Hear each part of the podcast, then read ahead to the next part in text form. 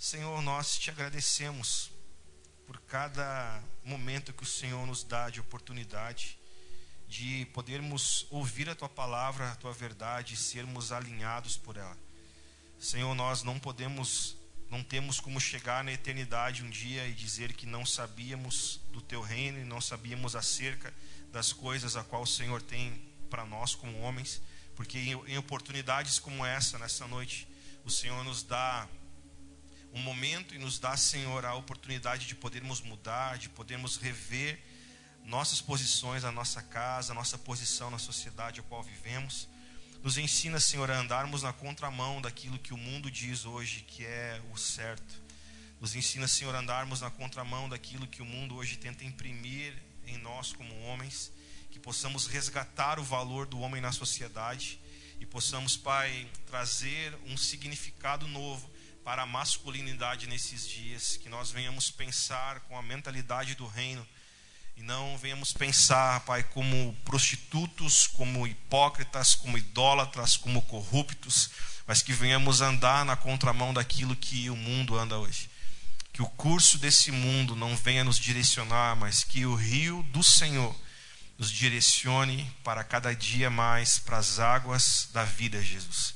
Nós te amamos, Senhor. Amém? Nós vamos falar nessa noite bastante sobre a ressignificância da masculinidade. Eh, eu quero que, se em algum momento eu falar alguma palavra que talvez você não está habituado a me ouvir falar em culto, desconsidere, porque hoje eu quero falar algo muito claro para homem. Amém, gente? Para homem, para homem, para homem. Então, nós precisamos muitas vezes é, tomarmos um choque de realidade e reconhecermos que sem Cristo nós somos pessoas que que não tem fundamento algum numa sociedade. É onde que a gente vê hoje que é o homem merda, né? Que é aquele cara que não reconhece a sua posição e acha que pensando com seu órgão genital ele vai conseguir encontrar um propósito de vida. Isso é completamente equivocado e completamente na contramão do que a escritura fala. Amém? Merda não é palavrão, beleza? Paulo fala sobre isso, né? Sobre trapos de imundícia. Paulo ele fala do passado dele. Então talvez eu vá falar algumas palavras que possam te chocar, mas não é para chocar, é para trazer realidade para todos nós. Amém? Não são palavras torpes, tá? Abra sua Bíblia comigo em Gênesis. A gente está gravando, tá, né? Vou cuidar um pouco mais. Gênesis, depois tu só corta. Gênesis capítulo 3, e no final, se a gente sentir, a gente vai abrir para nós conversarmos um pouco também, por mais que podemos conversar depois no churrasco, a gente vai ter um tempo. Gênesis capítulo 3, primeiro livro da Bíblia. Teologicamente, preste atenção nisso. Quando você quer, quer saber uma, a origem de tudo, a, palavra, a própria palavra origem ela, ela já fala para nós, né? Quando a gente quer entender o que é chamado, a gente precisa voltar para a origem, onde que pela primeira vez a palavra chamada aparece. Então, chamado não tem a ver com aquilo que você faz, sim, chamado tem a ver com a posição que você exerce. Tanto que a primeira vez que Deus chama o homem foi quando Adão pecou e o Senhor chamou Adão para um lugar. Então, a palavra chamado tem mais a ver com posição do que com realização. Amém? Então, nós vamos ver hoje, nessa noite, sobre a degradação do homem, o que o pecado fez com o homem, o que o pecado fez. E quando eu falo homem agora, não é criação, e sim homem, sexo masculino foi conosco como homens, como machos, o que o, que o pecado afetou no nosso desenvolvimento e, e, e principalmente no nosso relacionamento com o nosso Criador, que é Deus. Então, em Gênesis capítulo 3, nós vamos ler alguns versículos, a partir do versículo 1, nós vamos ver ali que diz assim: A serpente mais astuta de todos os animais selvagens que o Senhor tinha feito, disse à mulher: É verdade que Deus disse não comam do fruto de nenhuma árvore do jardim? A mulher respondeu à serpente: Do fruto das árvores, do fruto das árvores do jardim podemos comer, mas do fruto da árvore que está no meio do jardim, Deus disse: Você não pode comer dela, nem tocar nela, para que não venha morrer. Versículo 4. Então a serpente disse à mulher: É certo que vocês não morrerão porque Deus sabe que no dia em que dele comerem, os olhos de vocês se abrirão e como Deus, vocês serão conhecedores do bem e do e do mal. Vendo a mulher que a árvore era boa para se comer, agradável aos olhos e árvore desejável para dar entendimento, tomou do seu fruto e comeu, e deu também ao seu marido, e ele comeu. Então os olhos de ambos se abriram, e percebendo que estavam nus, costuraram folhas de figueira e fizeram cintas para si.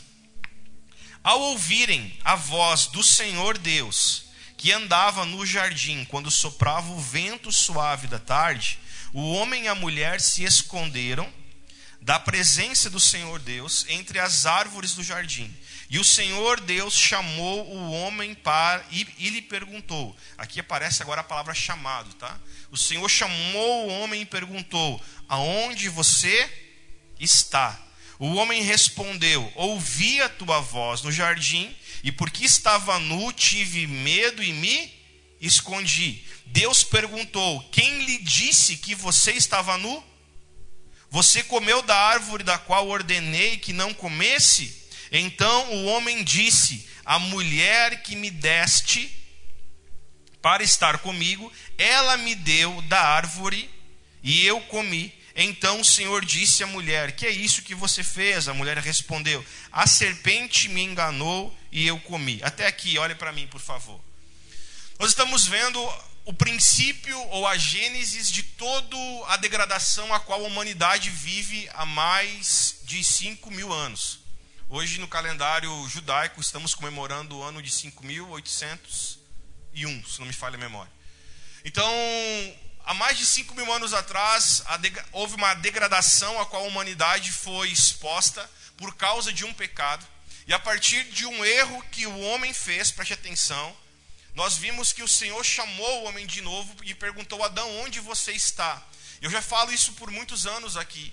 Porque quando o homem erra, ou quando alguém peca, quando alguém faz algo errado, automaticamente a primeira pergunta que nós fizemos para alguém que erra, a gente fala para ela, cara, o que, que você fez? Só que Cristo, Deus, ele não faz a pergunta o que, que nós fizemos. A primeira pergunta que o Senhor fez para Adão no jardim foi: aonde você está? A partir daí, o Senhor fez a segunda pergunta para Adão: quem que você ouviu? E a terceira é o que você fez. Então entenda, tudo aquilo que nós fazemos é fruto do lugar aonde nós estamos. Então a pergunta que Deus fez para Adão não foi o que você fez, e sim Adão, onde você está? Porque quem eu estou define quem eu ouço, e quem eu ouço define o que eu faço. Então, aonde eu estou define quem eu ouço, e quem eu ouço vai definir o que eu faço. Então, preste atenção: se eu quero mudar as minhas atitudes, eu preciso mudar o lugar onde eu estou. A partir daí, então, o Senhor chama Adão e corrige Adão e pergunta: Adão, o que, que então que tu fez? A última pergunta: o que, que, que você fez? Adão imediatamente, de prontidão, respondeu para o Senhor: Olha, a mulher que tu me deste me deu fruto para que eu comesse, eu comi. Então entenda, por favor, algo nessa noite. Nós precisamos urgentemente resgatar a nossa masculinidade. E o que, que é masculinidade? O que, que é hombridade? Hombridade é nós assumirmos os erros. Paulo diz isso em Romanos capítulo 4, em Gálatas capítulo 3, versículo 13. Paulo diz que Cristo, como segundo Adão, ele veio e tomou sobre ele todos os nossos, todos os nossos erros. Cristo veio como segundo Adão e tomou todos os nossos pecados sobre ele. Pecados que não foram de Cristo, mas pecados que eram nossos. Então entenda, por favor, o primeiro Adão, ele diz: a culpa não é minha. Mas o segundo Adão vem e fala: a culpa é minha. O primeiro Adão, que foi o Adão que caiu aqui, que nós acabamos de ler, a primeira, a primeira resposta que ele dá, a culpa não é minha. A culpa é tua, Deus que me deu essa mulher. Eu comi do fruto proibido porque ela me deu para comer. Aí Cristo vem depois e fala o seguinte: Pai, a culpa é minha. Mas como que Cristo diz que a culpa é dele, sendo que ele não cometeu nenhum pecado? Cristo ele resgatou o valor de um homem em uma sociedade. Cristo veio e resgatou o valor de um homem em uma família, que é o que? Nada mais, nada menos do que nós assumirmos o erro, por mais que não seja o nosso erro, nós, como homens, sermos homens com H maiúsculo e assumirmos as coisas que estão acontecendo na nossa casa e no nosso lar. O homem caído sempre tenta justificar as suas falhas, colocando o erro dele em cima de alguém. Entenda isso. O primeiro Adão, ele colocou completamente o erro que ele fez em cima da sua mulher, e dizendo: Deus, foi a mulher que tu me deste. O segundo Adão vem e fala: Não, a culpa é minha. Qual desses dois Adão você e eu parecemos nesses dias? Nós precisamos resgatar, é a termos uma vida com um propósito. E o que é termos uma vida com propósito? Uma vida com propósito é termos uma vida a qual nós vamos assumir as nossas responsabilidades. Tudo que nós estamos vendo na nossa geração, preste atenção, por favor. Não é culpa do governo, não é culpa da escola, não é culpa da televisão. O que nós estamos vendo na geração, preste atenção. Isso é falta de homens assumirem o papel na sociedade. Toda vez que um homem não assume um papel na sociedade, o que acontece? Uma mulher vem e toma aquele papel era para o homem. Isso aconteceu conosco nas nossas criações. Talvez nós não fomos criados pelo pai, por não termos um pai presente, a nossa mãe nos criou. Talvez por não termos uma mãe presente, a nossa avó nos criou. E nós fomos crescendo com a referência não paterna masculina, mas com a referência materna. E preste atenção, a palavra de Deus fala, Jesus diz que Deus ele é pai e não avô. E o que é ser pai? Pai é alguém que assume a sua responsabilidade e coloque em ordem no prumo aquilo que a sua família está vivendo e está passando. Nós estamos entendendo, nós estamos vendo que estamos vivendo hoje em uma geração, em uma sociedade, que tudo que os homens estão fazendo é tentar transferir o seu erro para alguém ou para outras pessoas. Sendo que nós, como cristãos, precisamos resgatar o valor de um homem numa sociedade e falarmos: para aí, o erro é meu, mas não é teu, mas eu vou assumir essa bronca. E nós vamos ter uma vida de propósito a partir de hoje. Automaticamente a nossa cabeça, quando nós ouvimos uma palavra como essa, nós, nós ficamos pensando, ah, para aí, meu pastor não sabe o que eu passei, o pastor não sabe. Vamos, par, vamos parar de sermos vítimas e vamos assumir nossa responsabilidade. Graças a Deus você está aqui hoje, graças a Deus eu estou aqui hoje. Podemos ter chegado aqui cambaleando, podemos ter passado longos problemas na nossa vida de criação, podemos ter crescido sozinhos, podemos ter sido abandonados pelos nossos pais, podemos, podemos ter passado quase fome, podemos ter tido nosso nome sujo, podemos, podemos até de, de repente hoje estarmos com muitas dívidas, mas preste atenção, pare de pensar como vítima e passe a pensar a partir de hoje como um homem chamado por Deus para exercer a sua função na sociedade nesses dias. Estamos juntos? O nosso grande problema é que nós sempre estamos tentando pensar como vítima. E sempre tentamos nos colocar num lugar de vítima. E o que uma vítima faz? Ela sempre justifica o seu erro com o erro de outra pessoa. Eu fiz isso porque me fizeram isso. Eu, eu tenho essa atitude porque me faltou tal coisa. Eu estou fazendo isso aqui hoje porque aquela pessoa pisou em mim, por isso eu faço. Preste atenção. Vamos pensar nessa noite, homens, por favor, em nome de Jesus. O primeiro Adão foi o, foi o Adão mais banana da terra, que colocou a culpa dele, de ter errado, no Deus que deu a mulher para ele. Adão ele não fez, ele não fez o pior, que foi culpar Eva, ele fez o pior do pior, que foi culpar Deus pela mulher que deu. Tá comigo?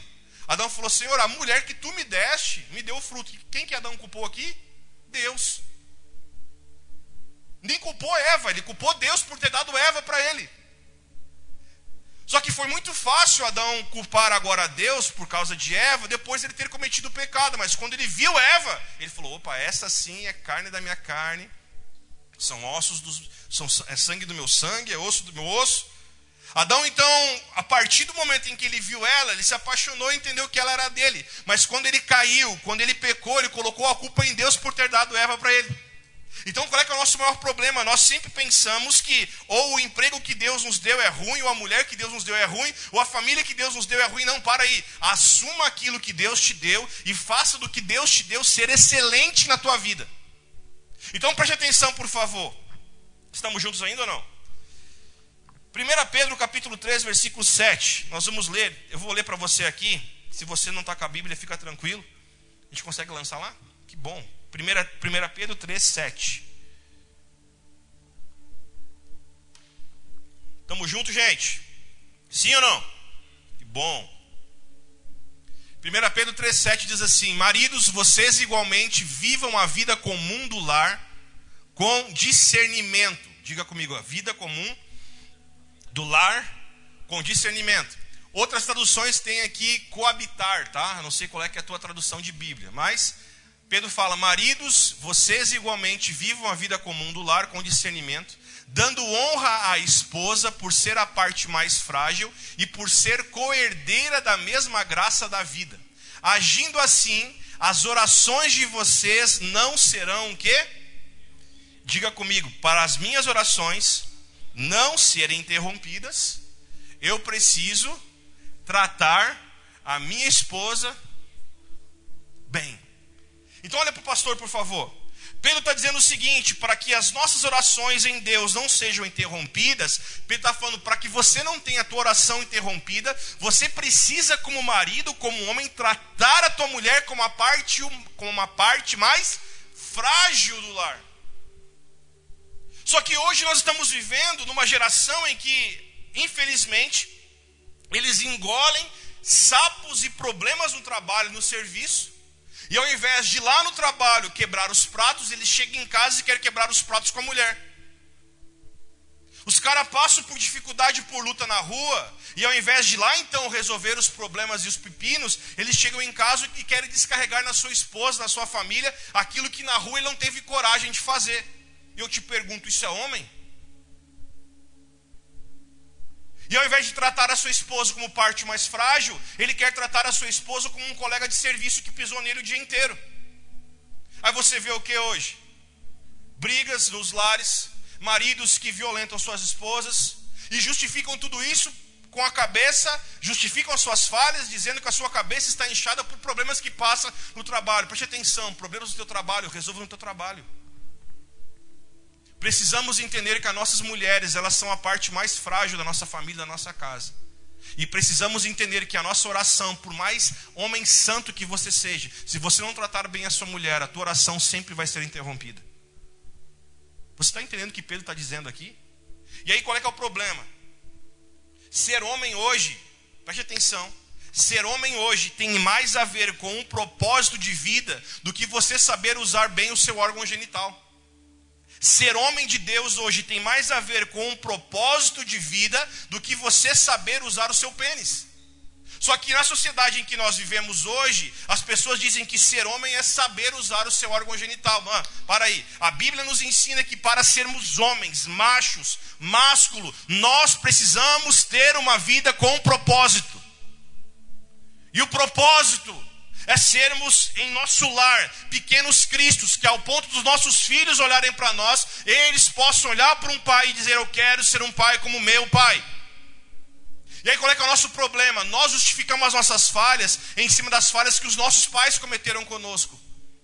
Meu pai, amo ele até hoje, mas ele cometeu muitos erros comigo. E se eu justificar as minhas falhas por causa de falhas dele, eu vou me tornar igual ele. Cansei de falar para vocês que congregam comigo aqui. Eu sempre dizia, vou ser um pai diferente, vou ser um pai diferente. E quando eu menos esperava, eu estava tratando meu filho igual meu pai me tratou. Eu falava, cara, eu estou sendo aquilo que eu mais odiava no meu pai, estou sendo para o meu filho. E eu comecei a entender, eu preciso parar de pensar como vítima. Se eu não tive uma referência, eu preciso ser a referência que me faltou. Você precisa ser a referência que te faltou. Nós, como homens, precisamos ser a referência a qual faltou para nós nos nossos dias quando nós éramos pequenos. Então entenda, por favor. Estamos juntos aqui, homem? Sim ou não? Resgatando a nossa masculinidade, então, tem a ver com nós assumirmos os erros. Mas, pastor, não é meu. Assuma todos os erros.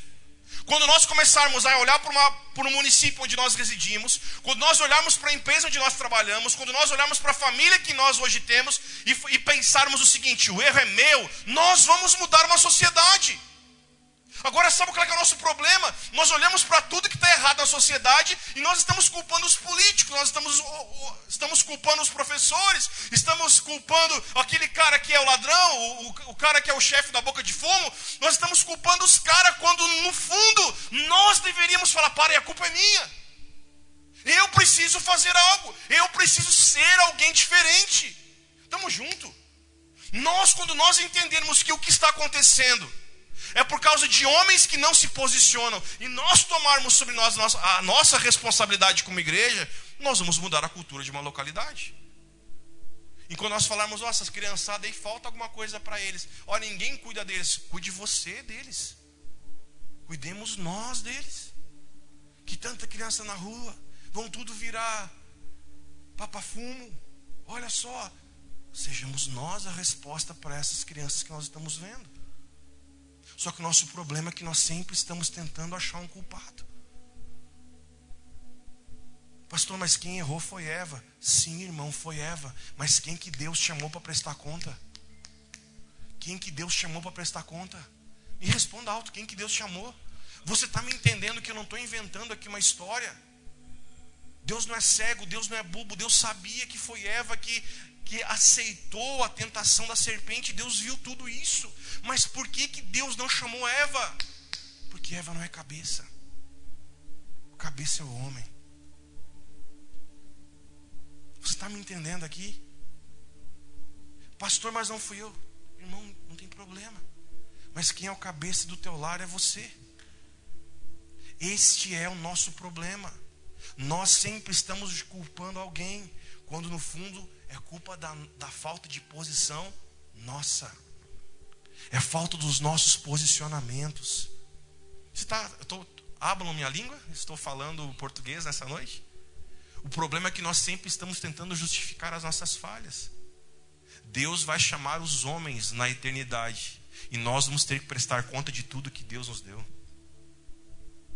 Onde está a tua esposa, Fernando? Está aqui onde estão os teus filhos? Estão aqui. Ah, então tá bom. Onde está a Vini? Onde está Salomão? Onde está Marcos? O Senhor vai, vai chamar os cabeças. Aí você entende agora por que, que nossa nação está virada no que está virando. Porque os homens não estão entendendo que são cabeça. E a responsabilidade precisa ser nossa. O que está acontecendo? Nós olhamos para uma sociedade e vemos hoje uma batalha por igualdade entre homem e mulher. Pode ser igual, não tem problema. Só que o homem foi feito para aguentar pressões, a mulher não. O biotipo do homem é para aguentar pressão, mulher não. Elas podem ganhar igual, podem, não sou contra nada disso. Mas, mas, é pai, homem, masculinidade é o cabeça do lar, é o marido. A palavra fala isso, estamos juntos? A mulher pode ser até o pescoço para virar onde quiser a cabeça. Mas o cabeça do lar somos nós. Estamos juntos, homens, nessa noite? Olha o que está acontecendo agora, preste atenção, por favor. Automaticamente, então, resgatando a nossa masculinidade, para que possamos resgatar, nós precisamos voltar ao propósito de tudo, que é o que? O homem sendo responsável para cuidar de um jardim. Foi o que aconteceu em Gênesis. Eva pecou, Eva pecou, Eva errou, foi Eva que errou. Mas Deus cobrou de quem? Do homem. Estamos junto aqui. Você vai ver no Velho Testamento várias histórias que o que acontece, ninguém pergunta da mãe, todo mundo pergunta do pai. Quando Davi matou Golias, a primeira pergunta que Saul fez foi o seguinte: quem é o pai desse menino?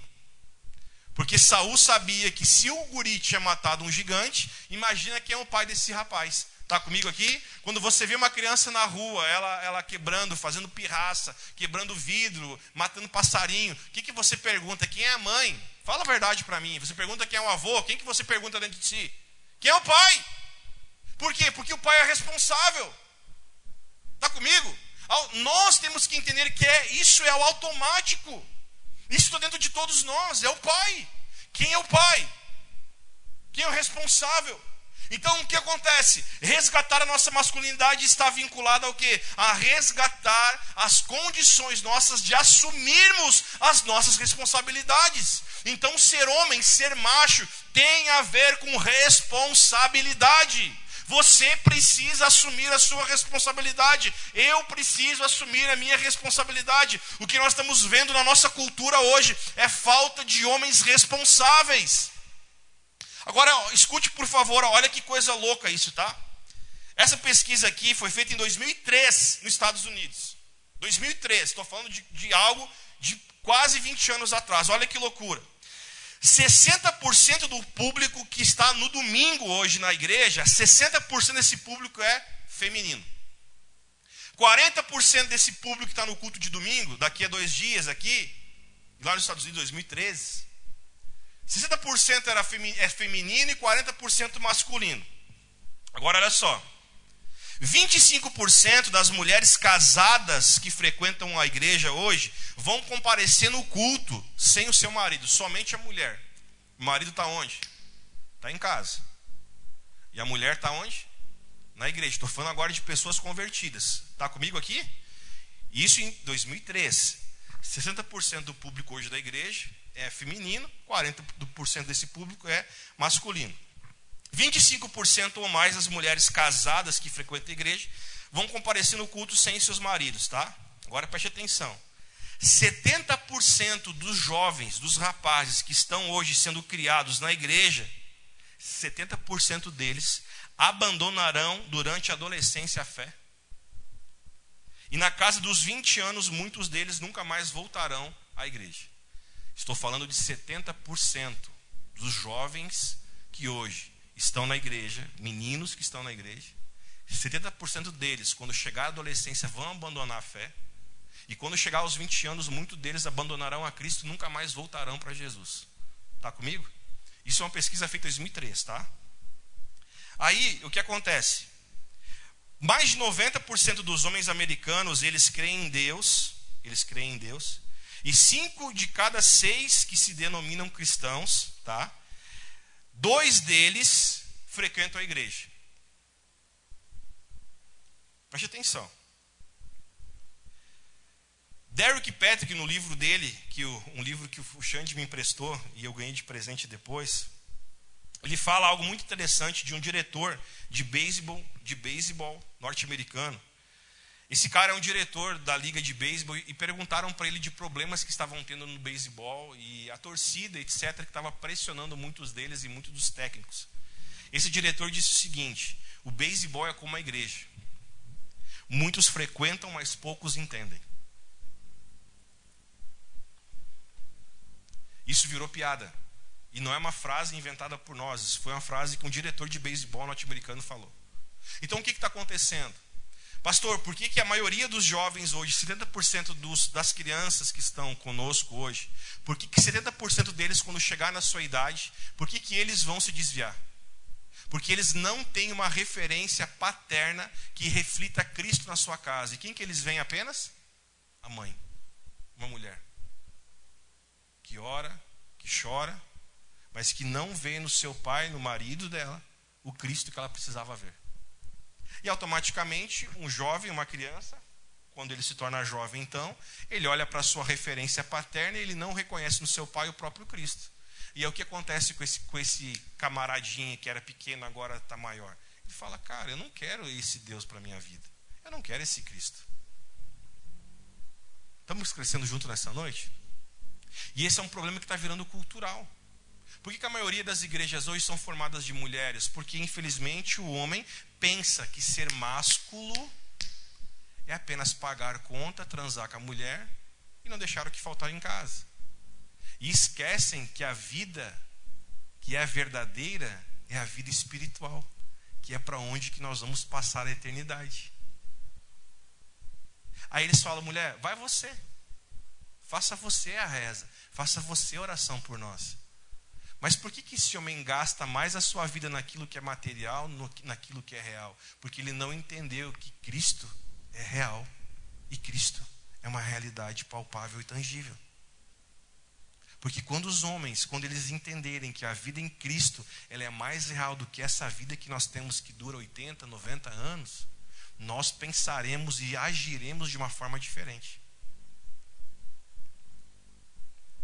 Eu creio que a gente está crescendo junto aqui, ok?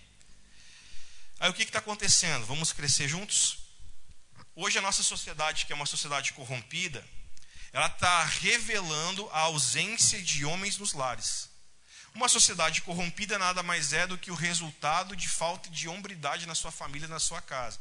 E quando eu falo em homens, volto a dizer, não é sobre a vida sexual que você tem, não é se você corrige os teus filhos ou não, que isso deve ser o mínimo que você deve fazer, mas estamos falando sobre o homem ser alguém que tenha propósito e está vivendo uma vida debaixo do senhorio de Cristo Jesus. Então o que nós estamos vendo na sociedade hoje é o reflexo da falta de cabeças nas suas famílias e nos seus lares. E com isso, então, porque falta o cabeça, automaticamente as mulheres estão vindo e estão tentando suprir uma necessidade que todo homem deveria fazer. Aí você vê o que? A mulher hoje que faz o tudo.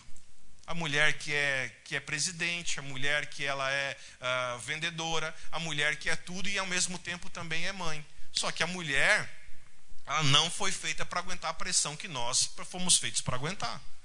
Está comigo até aqui nessa noite?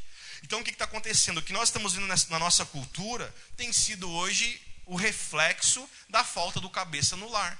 Aí, quando nós não temos um cabeça, quando nós, como homens, não não entendemos a nossa posição de cabeça no lar, a gente vai gerando pessoas acéfalas. E literalmente como uma geração de mulas sem cabeça. Uma geração de pessoas que vivem por viver, só que sem ter o discernimento correto, que é apenas o cabeça, que é o homem do lar e que é Cristo da igreja, que dá para nós o rumo correto de termos uma vida no Senhor. Então a nossa sociedade hoje tá, está refletindo esta ausência. Agora preste atenção que loucura isso, tá? E com isso, então, por faltar hoje a, a figura paterna nos lares, quais são, ou que é a geração presente? São homens de 30 anos, 40 anos, que pensam como meninos. São homens que têm idade para ser maduros, mas infelizmente eles vivem uma vida como se fossem meninos. Aí ah, vem para aquele exemplo que eu dei aqui no último culto, que nós tivemos culto eles, que é o que? O cara que está com a mulher grávida, mas está com o carro rebaixado, a mulher está lá com o barrigão e o carro está rebaixado. É o cara que deu o filho nasce, ele não consegue botar o carrinho no porta-mala. Por quê? Está com som. E aí o carrinho não cabe no porta-mala. Porque o cara está com um som que ele nunca teve quando era pequeno. E agora, com 40, 30 anos de idade, está com o carro abarrotado de som atrás e o carro rebaixado. Agora preste atenção: é época do cara agora realizar o sonho ter um carro rebaixado ter um som no porta-mala? Não! O cara é pai agora. O porta-mala dele tem que estar livre para o carrinho do bebê. Só que o que a gente está vendo na nossa geração? Homens de 30 anos que têm filhos, mas que são homens meninos, homens infantis porque estão agora, com 30 anos, com 40, tentando realizar um sonho que ele não teve quando era mais novo. Irmão, todos nós queríamos, não conseguimos, não tem problema. Vamos assumir nossa posição atual de pai e vamos ser pai. Quando você for a vovô, aí compra um carro, rebaixa o carro, bota som no carro. Mas agora não. E o que está acontecendo? Nós estamos gerando, e quando eu falo nós, é porque eu estou junto, nós estamos gerando Homens, crianças, homens infantis nos dias de hoje. E agora olha só que doideira isso. Quem está comigo, diga estou. Olha que loucura isso, tá? 48% dos homens norte-americanos entre 18 e 34 anos jogam videogame por quase 3 horas por dia. Homens de 18 a 34 anos, eles jogam videogame 3, no mínimo 3 horas por dia. Estamos juntos aqui? E o consumo médio de uma vida de videogame hoje, de homens, é até 37 anos nos Estados Unidos. Agora preste atenção. 75% dos chefes de família norte-americanos jogam jogos no computador e videogame. 75%. Pastor, tu é contra? Não, irmão. Eu gosto de jogar FIFA, não tem videogame em casa, gosto de jogar de vez em quando, mas não três horas por dia. Agora olha para mim, por favor, entenda aqui. O mais preocupante de tudo isso não é apenas gastar três horas por dia para jogar videogame, mas é gastar dinheiro em jogos virtuais. Estamos juntos? O mais preocupante de tudo isso, olha só que loucura, tá? É que são gastos hoje 3 mil dólares e 75, 3.075 dólares hoje por segundo em pornografia nos Estados Unidos. O que, que isso está revelando para nós? Homens que não se desenvolveram a sua masculinidade e não desenvolveram a sua referência que deveriam se tornar na sua família e automaticamente estão vivendo como homens infantis, com 30, 40 anos, sendo viciados em videogames e gastando a sua grana no videogame. Agora, qual que é o, qual que é o fim, ou qual que é a, qual que é o resultado? Pode deixar sem, sem fundo nada. Qual que é o resultado de tudo isso? Quem está comigo? Olha para mim aqui. Qual que é o resultado de tudo isso? Homens viciados em pornografia.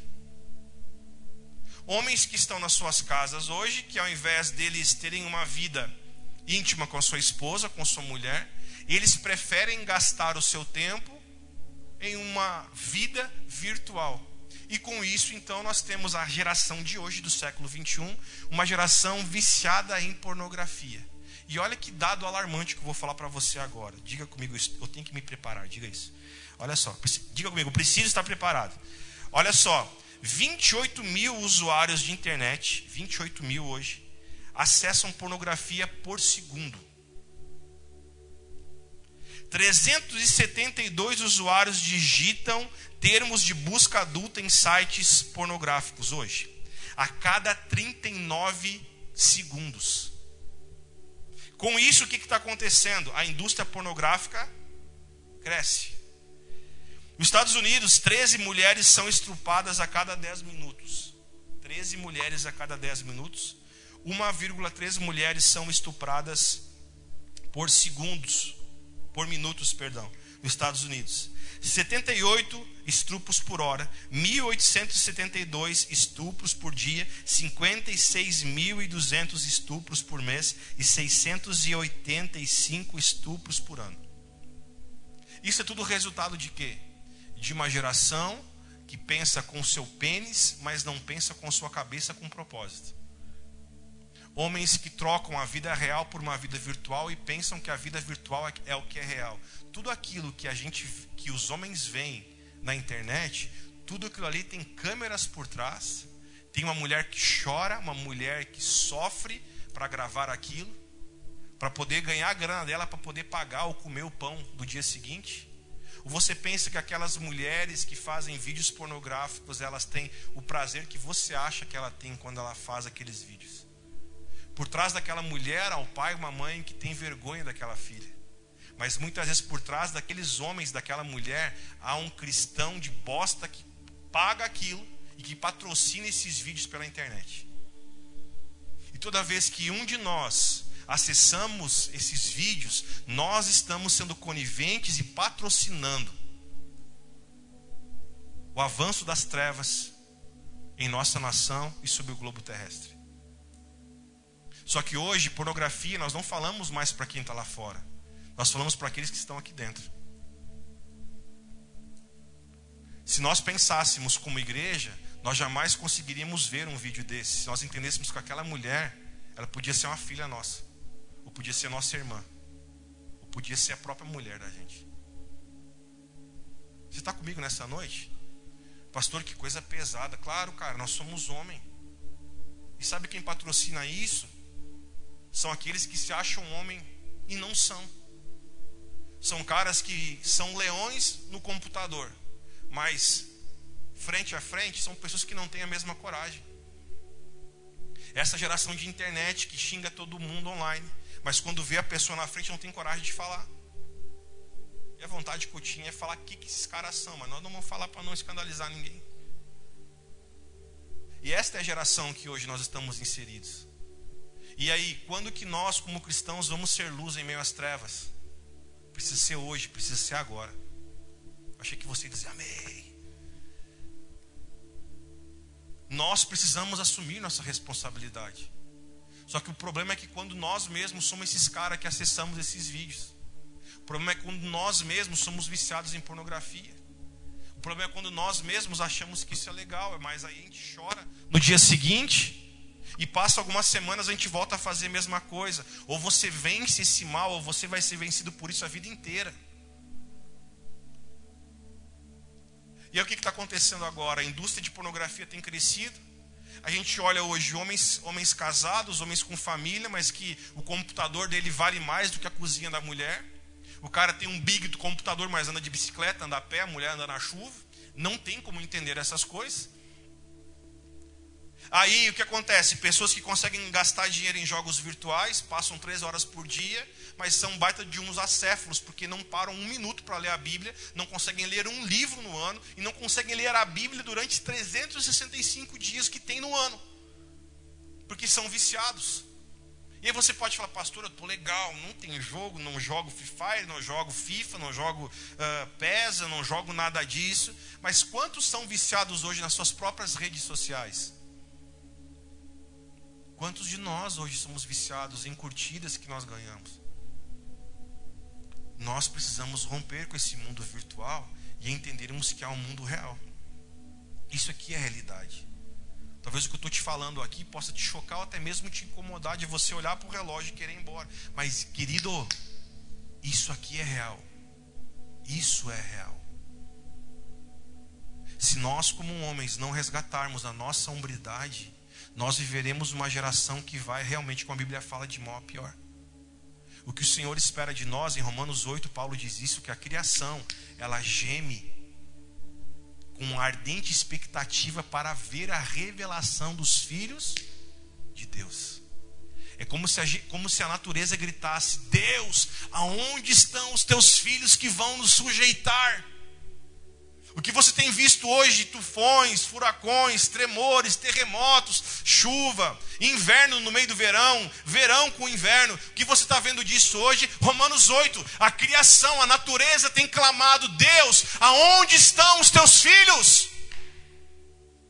Aonde estão aqueles que vão nos dominar, que vão governar sobre nós? Porque os verbos que Deus disse a Adão é: governe, domine sobre a terra.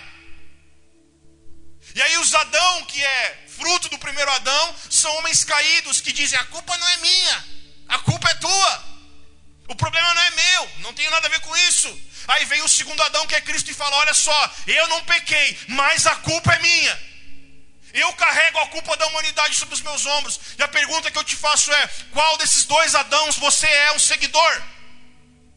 Vamos, acorda! Qual desses dois Adão nós somos seguidores? Do primeiro que justifica seus, seus erros e suas falhas por causa de outros, ou do segundo que a gente fala, a culpa não é minha, mas eu vou assumir essa bronca, a culpa é minha, deixa que eu resolva esse troço. Qual desses dois Adão nós somos seguidores? Qual deles?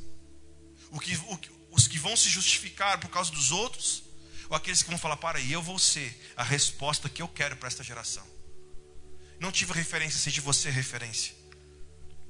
Estamos crescendo juntos aqui nessa noite? Aí o que está acontecendo? Preste atenção, por favor. Eu preciso, eu peguei alguns dados que a gente precisa, a gente precisa passar junto aqui, tá? Com isso, então, preste atenção. Há um grande avanço da pornografia. Hoje, duas áreas que mais crescem quem investe em, em finanças ou em bolsas de valores, quem trabalhou com isso já entende o que eu vou falar agora. Duas áreas que mais crescem globalmente, que é a indústria de jogos virtuais, que tem crescido muito e a segunda, a indústria pornográfica, que é o que mais cresce hoje financeiramente. Pornografia e jogo virtual. O que acontece? Vamos crescer junto agora. A pornografia, eu parei para estudar isso quando começou a pandemia, porque eu nunca atendi tantos homens que estavam tendo esse problema. E o que eu mais acho legal é que foram homens para vir e falar, pastor, eu preciso de ajuda. Eu falei, cara, tu é homem, parabéns. Porque foram homens que se exporam, vieram para mim e falaram, pastor, eu sou viciado em pornografia, preciso vencer, não estou conseguindo, quero ajuda. Eu falei, cara, parabéns. Aí com isso eu comecei a atender alguns irmãos com esse problema. Eu falei, cara, eu preciso estudar um pouco sobre isso. Aí eu comecei a ler algumas coisas, psicologia, para entender o que está acontecendo. Preste atenção. A pornografia tem três destinos. Preste atenção, por favor. O cara começa a, a ver vídeos pornográficos, ele vê relação entre homem e mulher. Só que automaticamente quando ele vê aquilo, o cérebro da pessoa, ele libera uma endorfina, ele libera uma substância que a gente se sente prazeroso e o cérebro nosso começa a se acostumar com aquilo. Grava o que eu estou te falando agora. Automaticamente o homem que estava vendo aquela pornografia, ele automaticamente o cérebro dele vai se acostumar com aquilo. Aí ele vai ver depois de outra semana, depois de outro mês, aquele vídeo que ele via antes que gerava nele prazer, já não vai gerar mais. Porque ele já estava vendo, ah, já estou vendo aqui a minha mulher e tal, tal, tal. O que, que esse cara vai fazer? Ainda não estou falando sobre destino, estou falando só sobre o desenvolvimento do pecado. Você, tá, você que é homem entende o que eu estou falando. Aí o camarada vai lá e começa a falar, cara, eu vou ver agora uma mulher com três homens. Aí o cara vai ver, oh, libera aquela substância de novo. Aí o cara se sente, bah, legal, consegui então encontrar algo mais legal. Ou ao contrário, eu ver uma mulher com três homens ou um homem com três mulheres. A partir daí, ele começa a entrar agora em três destinos terríveis, porque ele já não se sacia com aquilo que era apenas dois, já não se sacia com algo em grupo. Aí ele tem três destinos agora que a psicologia fala. Primeiro desses destinos, zoofilia, que é sexo com animais. Vai para ele vai para esse nicho. Segundo, ou ele vai para algo chamado necrofilia, eu não sabia que existia isso. Que é sexo com mortos. Terceiro, ou ele vai para pedofilia. Sexo com crianças. todos esses camaradas que a gente viu, eu falo isso no coração doendo, que a gente viu nesse ano, Siqueira, é, PC Siqueira, outros, outros famosinhos em redes sociais que foram pegs, olhando e acessando conteúdos de infantis, de criança, de pedofilia, todos eles, a gente olha e a gente se revolta, mas preste atenção, todos eles um dia começaram acessando apenas um site pornográfico. Que o seu corpo, a sua mente não se saciou com aquilo. E eles foram indo para um dos três destinos. Então, o que eu quero falar para você aqui, que eu sinto um, um, um peso de temor do Senhor aqui nessa noite para homens. Nós estamos hoje, para mim, vivendo uma noite muito profética, porque hoje vira o calendário judaico. Hoje está começando dez dias de jejum em Israel. Todo judeu, agora está hoje jejuando já. Para mim é um dia muito profético para nós, como homens. Nós estamos aqui hoje alinhando os homens, alinhando os cabeça de cada cidade. Estamos aqui com Borretiro, com Venâncio, Vale Verde, estamos aqui com Agiado. Estamos aqui com vários homens. A gente não precisa de muitos. Cristo, com 12 homens, mudou a realidade da terra, cara. 12 homens, machos, que assumiram a sua responsabilidade. Alguém está comigo? E aí o que está acontecendo? Nós precisamos entender que a, a, geração ela tem esses três destinos hoje, de homens que estão acessando esses conteúdos. Então, ou você vence isso, ou isso vai te vencer e vai te levar para um desses três destinos, que são destinos trágicos. Agora entenda, em Salmo 127, versículo 1, nós vamos lançar no telão. E eu vou começar a tentar encerrar agora. Salmo 127, versículo 1. O salmista diz o seguinte: Se o Senhor não edificar a casa, em vão trabalham os que edificam. Se o Senhor não guardar a cidade, em vão vigia o. Vamos ler em voz alta, todo homem em voz alta no 3, tá? 1, 2, 3. Foi. Se o Senhor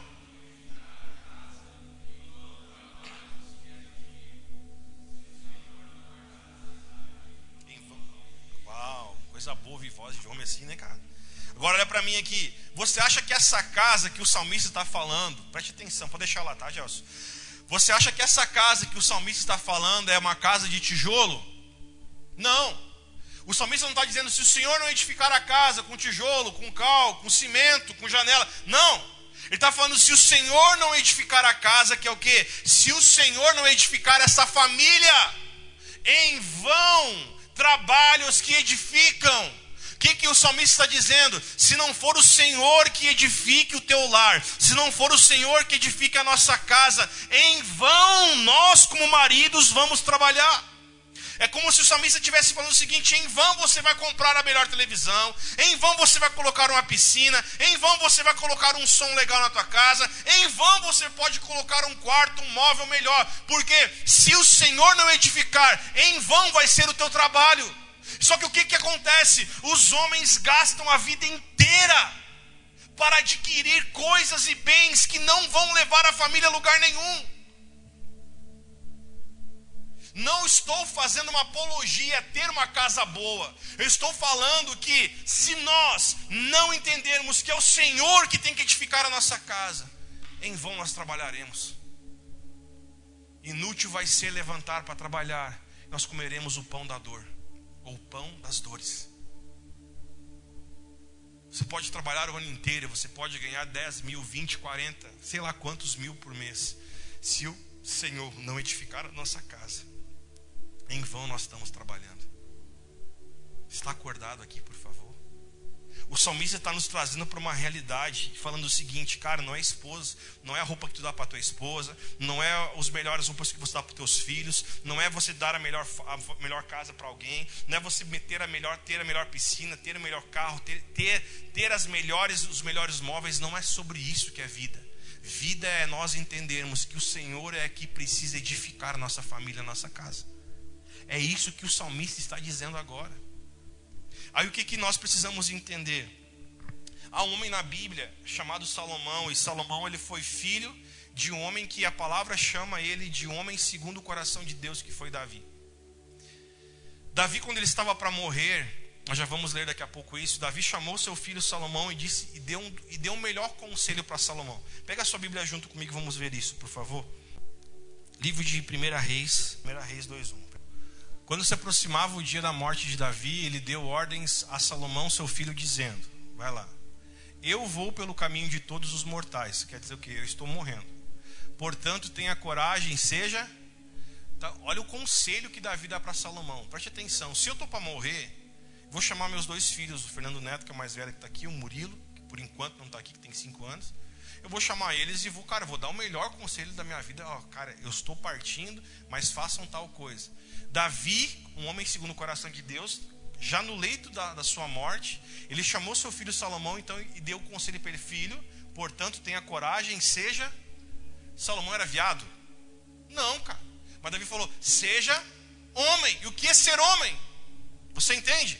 Eu estou aqui quase uma hora falando em Gênesis 13 que nós lemos. Ser homem não tem a ver com a nossa vida sexual. Ser homem é ter um propósito de vida. Aí Davi fala o seguinte para Salomão: guarde os preceitos do Senhor seu Deus, andando nos seus caminhos, guardando os seus estatutos, os seus mandamentos, os seus juízos e todos os seus testemunhos, como está escrito na lei de Moisés. Assim você será bem-sucedido em tudo que fizer e por onde quer que você for. E o Senhor confirmará a promessa que me fez, dizendo: Se os teus filhos guardarem o seu caminho, andando diante de mim fielmente de, todos, de todo o seu coração e de toda a sua alma, nunca lhe faltará sucessor ao trono de Israel. Até aqui. Então, olha para mim: o conselho que Davi dá a Salomão é: Filho, seja homem.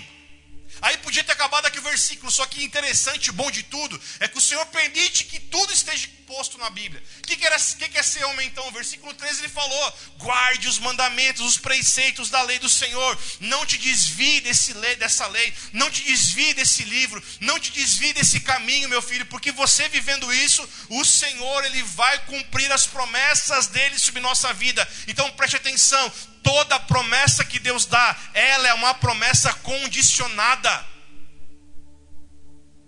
Crente que tem promessa não morre, morre sim.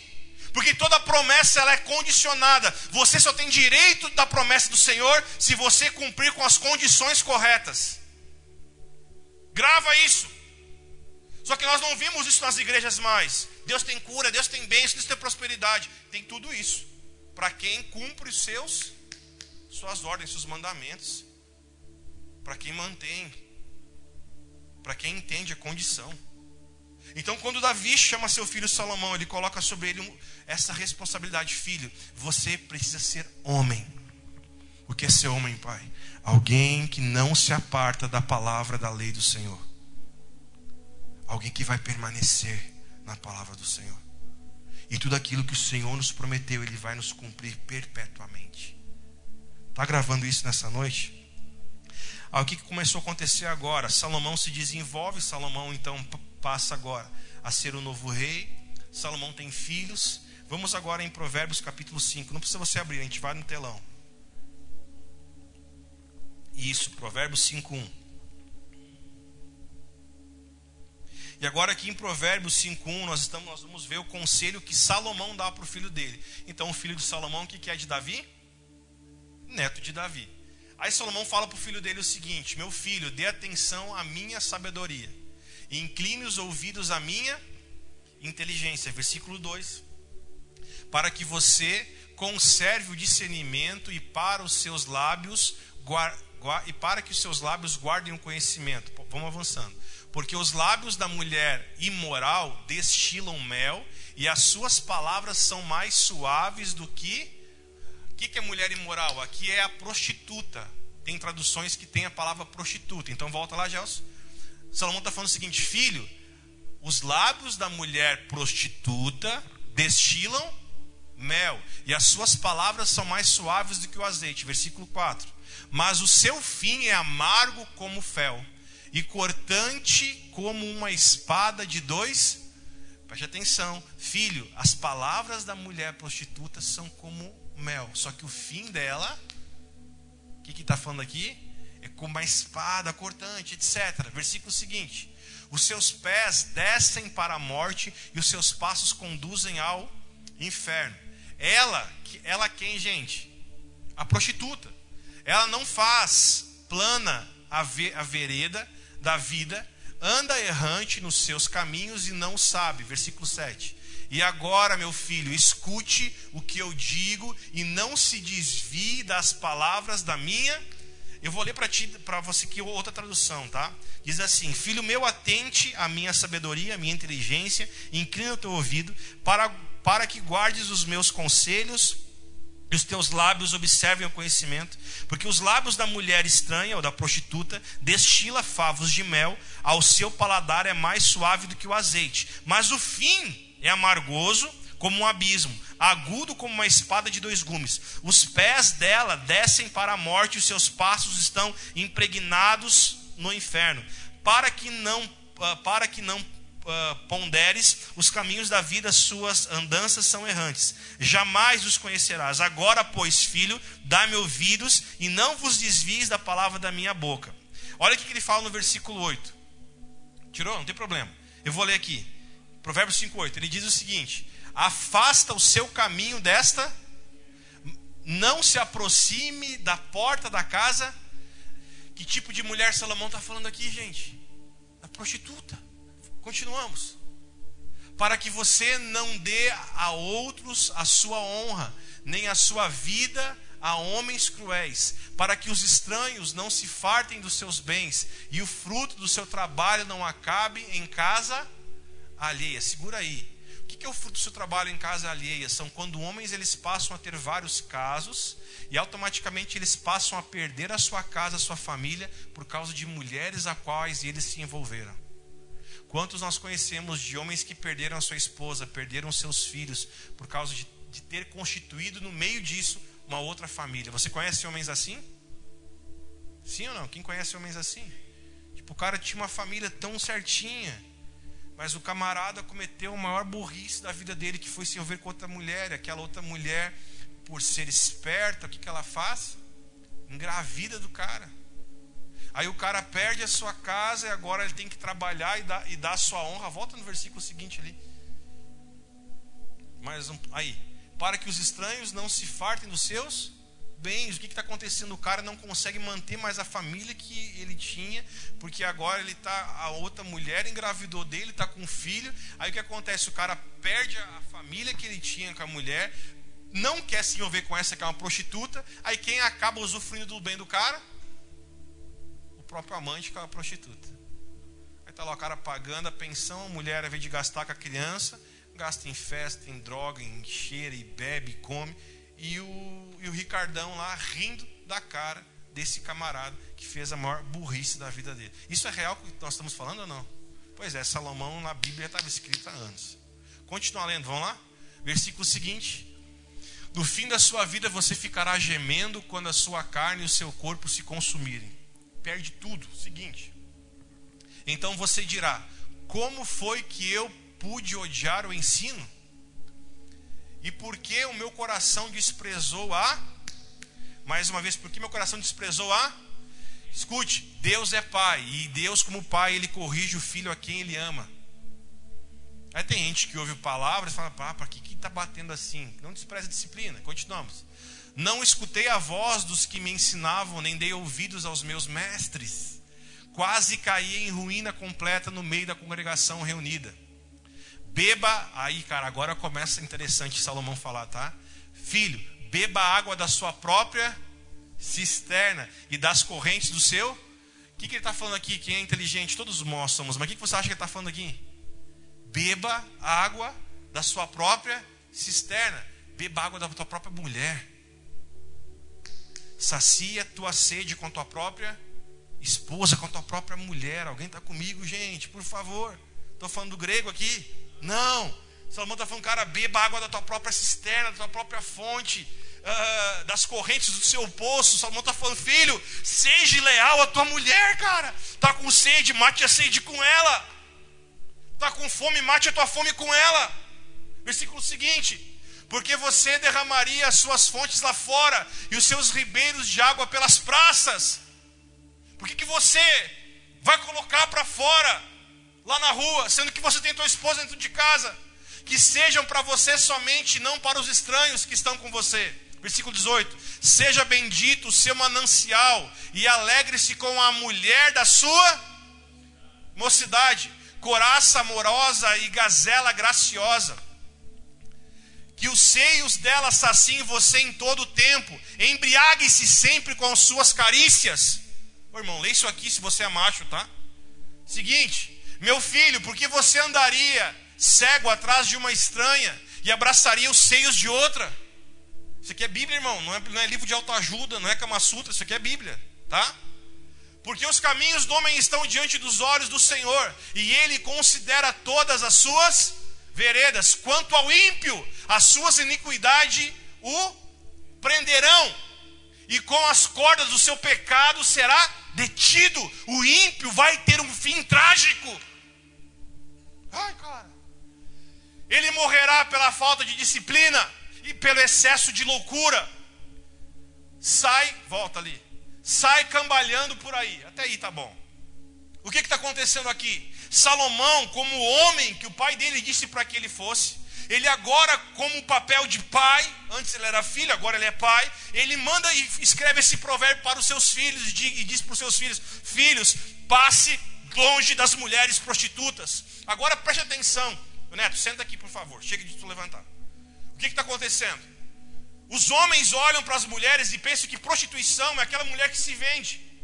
Os homens pensam que mulher, que prostituta, é aquela mulher que está agora numa maloca. Cara, prostituição é toda mulher que ela se dá fácil para outros homens. Você está me entendendo? Hoje, prostituta não é só que está dentro de uma casa que as pessoas pagam. Está cheio de mulher prostituta aí na rua. Que não pode ver um homem bem casado, não pode ver um homem arrumado, não podem ver um homem no Senhor, que elas sempre tentam esses caras. Aí Salomão pega e diz para os seus filhos, para o seu filho agora: Filho, mantenha uma vida em santidade. Passe longe da casa dessas, dessas, dessas mulheres. Passe longe delas. Te sacie na tua família, na tua casa. Beba água na tua cisterna. Estamos juntos nessa noite? O que o Senhor quer de mim e de você é que nós entendamos o que é sermos homens e o que é sermos machos. Então vou voltar a falar a frase que eu falei no início. Ser homem tem a ver com propósito e não com seu órgão genital. Ser homem tem a ver, inteiro, tem a ver com uma vida de propósito e não o que você faz com o teu órgão genital. Amém? Sermos homens de Deus é sermos homens que entendam a nossa responsabilidade. Eu preciso ser responsável por aquilo que eu estou vendo nesses dias. Ah, pastor, eu vejo que a igreja está idólatra. Que bom, irmão. O que, que você está fazendo vendo? O problema é que muitas pessoas vêm, mas não fazem nada. Preste atenção. Você a partir do que você vê, você passa a ser refém daquilo que Deus te mostrou. Ai, Deus me mostrou tal coisa, o que, que você fez? Nada. Você é refém disso agora. Por isso que a palavra te fala que Deus não leva em conta o nosso tempo de ignorância. Você não é mais um ignorante. Você entrou aqui hoje, fiquei feliz que você veio. Agora você está ouvindo essa palavra. Você não tem como dizer um dia, não sabia. Você sabia. Você e como homem, eu como homem, nós precisamos assumir a nossa responsabilidade. A culpa não é nossa, não interessa, nós vamos tomar sobre nós a nossa responsabilidade. Isso é ser homem. Amém, homens? Amém mais uma vez, homens? Então, só para mim poder encerrar agora, tá? Então, sermos homens é nós entendermos que nós temos a solução sim para os problemas. É nossa cara, eu não sei, mas a solução nós vamos, nós vamos achar. Ser homem é eu assumir a minha responsabilidade. Preste atenção, por favor.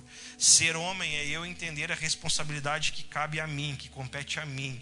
E sabe quando nós entendemos que, como agora, sabe quando nós entendemos quando passamos a sermos pessoas maduras? É quando nós passamos a ser generosos. É quando nós passamos a dar a nossa vida por alguém.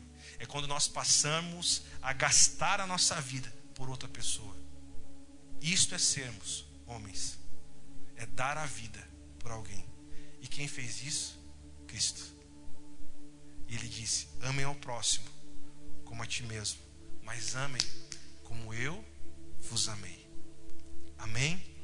Eu vou ler com você mais dois versículos, aí nós vamos encerrar, que já são quase 15 para as 10. Abra Gelson comigo em Provérbios 24, 5. E vamos se colocar em pé, pode ser? Provérbios 24, 5.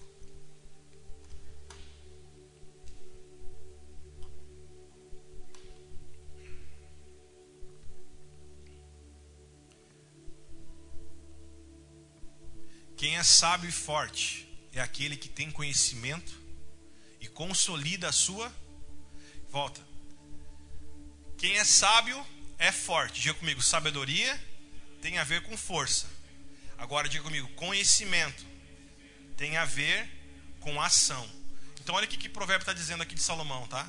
Quem é sábio é forte. Então você é sábio, você é forte. Agora, aquele que tem o conhecimento, aquele que aplica o que sabe, esse passa a consolidar a sua força. Provérbios 6,12.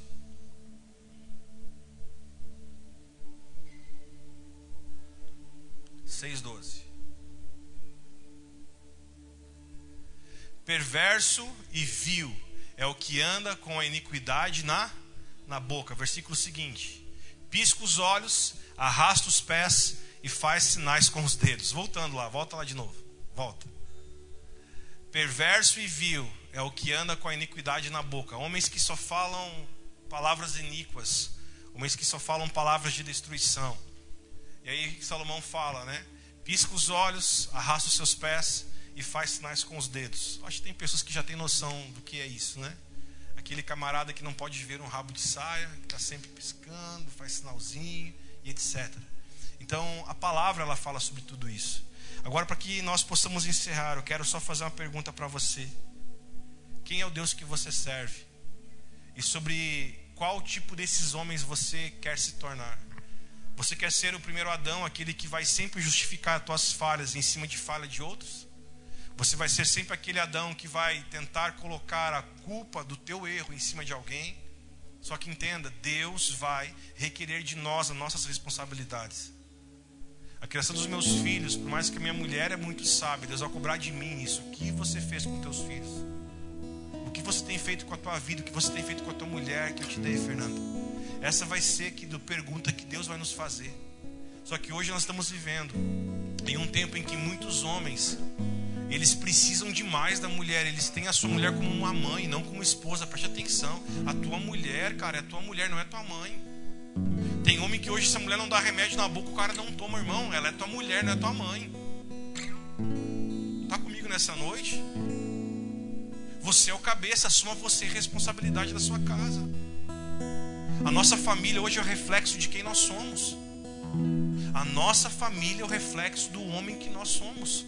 Você é o cabeça do lar, você é o pastor da tua família, não é o Fernando. Você é o pastor da tua família. Pastoreia os teus filhos, pastoreia a tua mulher. Como que está o coração da tua esposa nesses dias? O que, que a tua esposa tem orado? O que, que a tua esposa tem buscado no Senhor? Você é o pastor dela. Junto? Seja como o segundo Adão, seja como Cristo, como Paulo diz em Gálatas 3. A culpa é minha, eu assumo a responsabilidade eu assumo a responsabilidade. E aí nós vamos ver o que os apóstolos falam nas suas epístolas e cartas. Paulo é um dos caras que mais fala isso, a igreja de Éfeso. Sobre marido, cabeça do lar. Mulher, sujeitem-se aos seus maridos. Maridos, amem suas mulheres como Cristo amou a sua igreja. Maridos, deem a vida por sua esposa. Maridos, deem a vida por ela. Então preste atenção. Não é você viver para a sua mulher, mas é você viver para Cristo.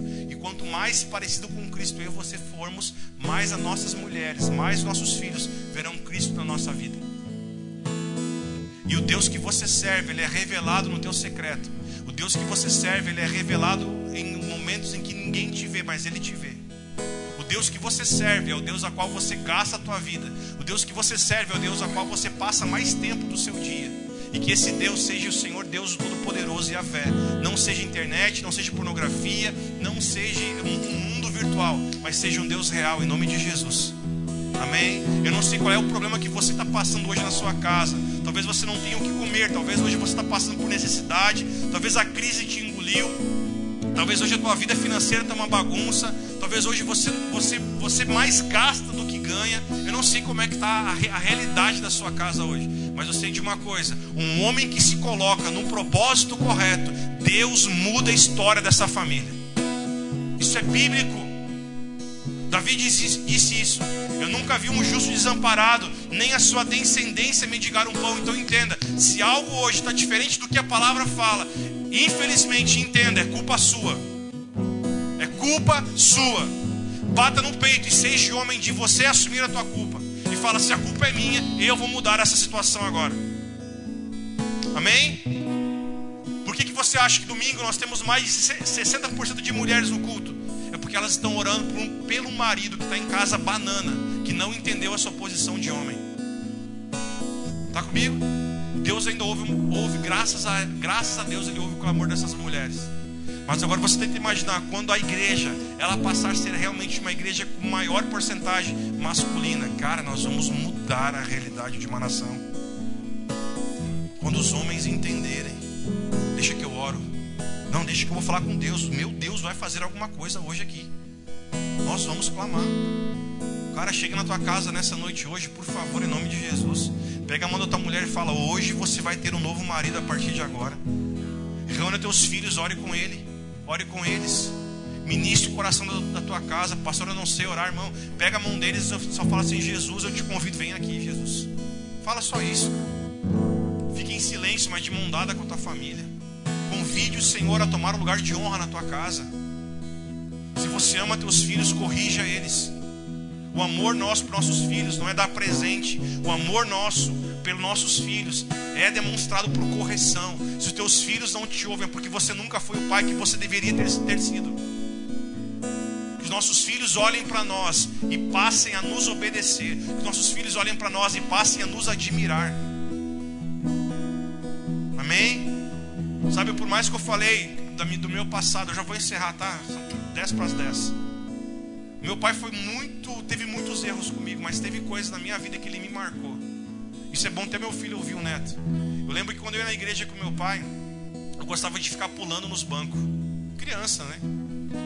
Cara, um dia eu comecei a pular no banco e eu me lembro que eu tinha, eu devia ter uns 7 anos, eu me lembro disso até hoje. Tenho quase 40 e lembro disso. Meu pai olhou para mim e falou: Para, falei, não vou parar aqui na igreja não faz nada, né? Porque parece que na igreja não existe pai nem mãe, né? Os pais esquecem que são pais, né? Ele falou: Para. Eu falei: Não, eu comecei a continuar pulando banco de madeira, cara meu pai, ele me pegou pela orelha, né? Teu avô. E ao invés dele ir pelo corredorzinho aqui, do lado, ele foi pelo corredor do meio. Comigo pela orelha. Falei assim, tu vai, todo mundo vai ver. Porque todo mundo viu tu bagunçar, mas também todo mundo vai ver que tu tem pai agora. Tipo, todo mundo vai ver que eu, vou, que te corrijo. Me levou pro banheiro, fez um carinho na minha bunda com o chinelo dele, com a mão dele. Carinho que eu digo me bateu, você entendeu, né? Chorei pra caramba, voltei chorando. Ele falou: Não, você não tem vergonha de pular, tu não vai ter vergonha de chorar na frente dos irmãos. Então senta agora aqui e chora. Ai, pastor, que pai rude. Não, cara, ele foi pai para mim. Foi a última vez que eu pulei no banco da igreja, foi aquele dia. Tá entendendo? Aí no dia meu pai fez passar vergonha. Não, meu pai fez eu entender que ele é pai e que eu preciso ter reverência na casa do Senhor. Aí nós olhamos para a nossa geração hoje e nós queremos ser bonzinhos. Bonzinho, irmão, é pai e mãe que corrige. Tá me entendendo? Eu fiz agora, meu filho fica aqui, cara. Eu sou pai, eu fico, você me perturbar vendo ele sair, nem sei o que ele está passando. Mas ele tem pai. Sou pastor, mas eu sou pai dele. Se eu tivesse sentado aqui, eu mandaria ele ficar do meu lado.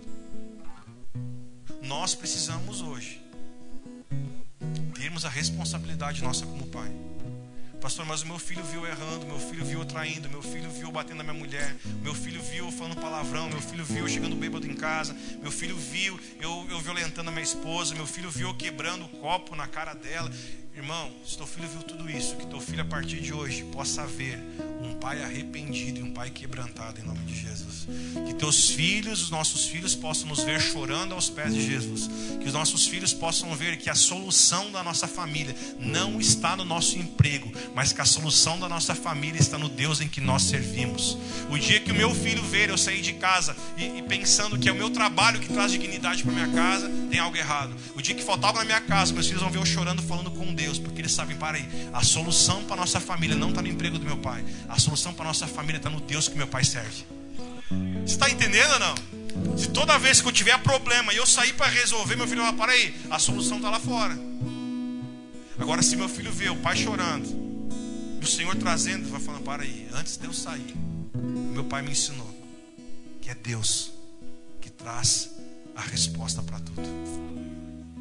Está Está comigo nisso? Estamos juntos? Volto a dizer, não é para nós não trabalhar, não é isso. mas é que os nossos filhos e a nossa mulher possam ver que tudo, tudo é por Ele, para Ele e passa nele. Amém? Senhor, eu não tenho que comer, Pai. Eu não tenho que trabalhar, estou desempregado.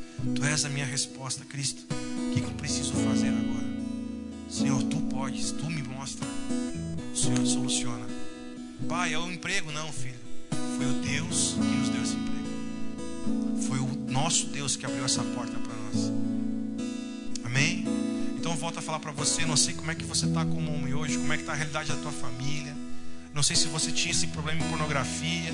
Não sei se você é, é esse homem que hoje está tentando viver o que você não viveu quando você era jovem, tendo um som, tendo um carro rebaixado. Nós não somos contra isso, só que nós precisamos entender que Eclesiastes fala isso, que para todo propósito há um tempo e modo. Então, se eu quero viver uma vida com um propósito, eu tenho que discernir o tempo que eu estou vivendo. E discernindo o tempo que eu estou vivendo, eu vou viver de modo correto para aquele tempo. Amém? Então, se eu sou pai, eu preciso viver de modo correto como pai. Se eu sou marido, eu preciso agora viver como um modo correto de ser marido. Então, capte isso, por favor. Que seja você aquele que traz resposta para tua família através de Deus. Que a tua mulher, ela possa primeiro olhar para você e se abrir com o marido que ela tem. Reconquiste o coração da tua esposa nesses dias. Reconquiste o coração dos teus filhos nesses dias. E a tua nossa, a tua casa, a minha casa, a nossa casa é o nosso reflexo. Se hoje tem bagunça no nosso lar, é porque falta um cabeça. E você não vai ganhar no grito. Você vai ganhar tendo uma vida de propósito. Amém? Aonde nós gritamos muito é porque a voz do homem é baixa. Então, quanto mais baixo eu falar, mais alto será minha voz. Amém? Se eu tenho que gritar hoje para meus filhos me ouvirem, é porque a minha voz foi perdida no coração deles. Agora, se eu falar para, mas aquele para, gritar dentro deles, é porque eu tenho um lugar de paternidade neles. Aonde há muito grito, há pouca frequência. Então volte a ter frequência em nome de Jesus.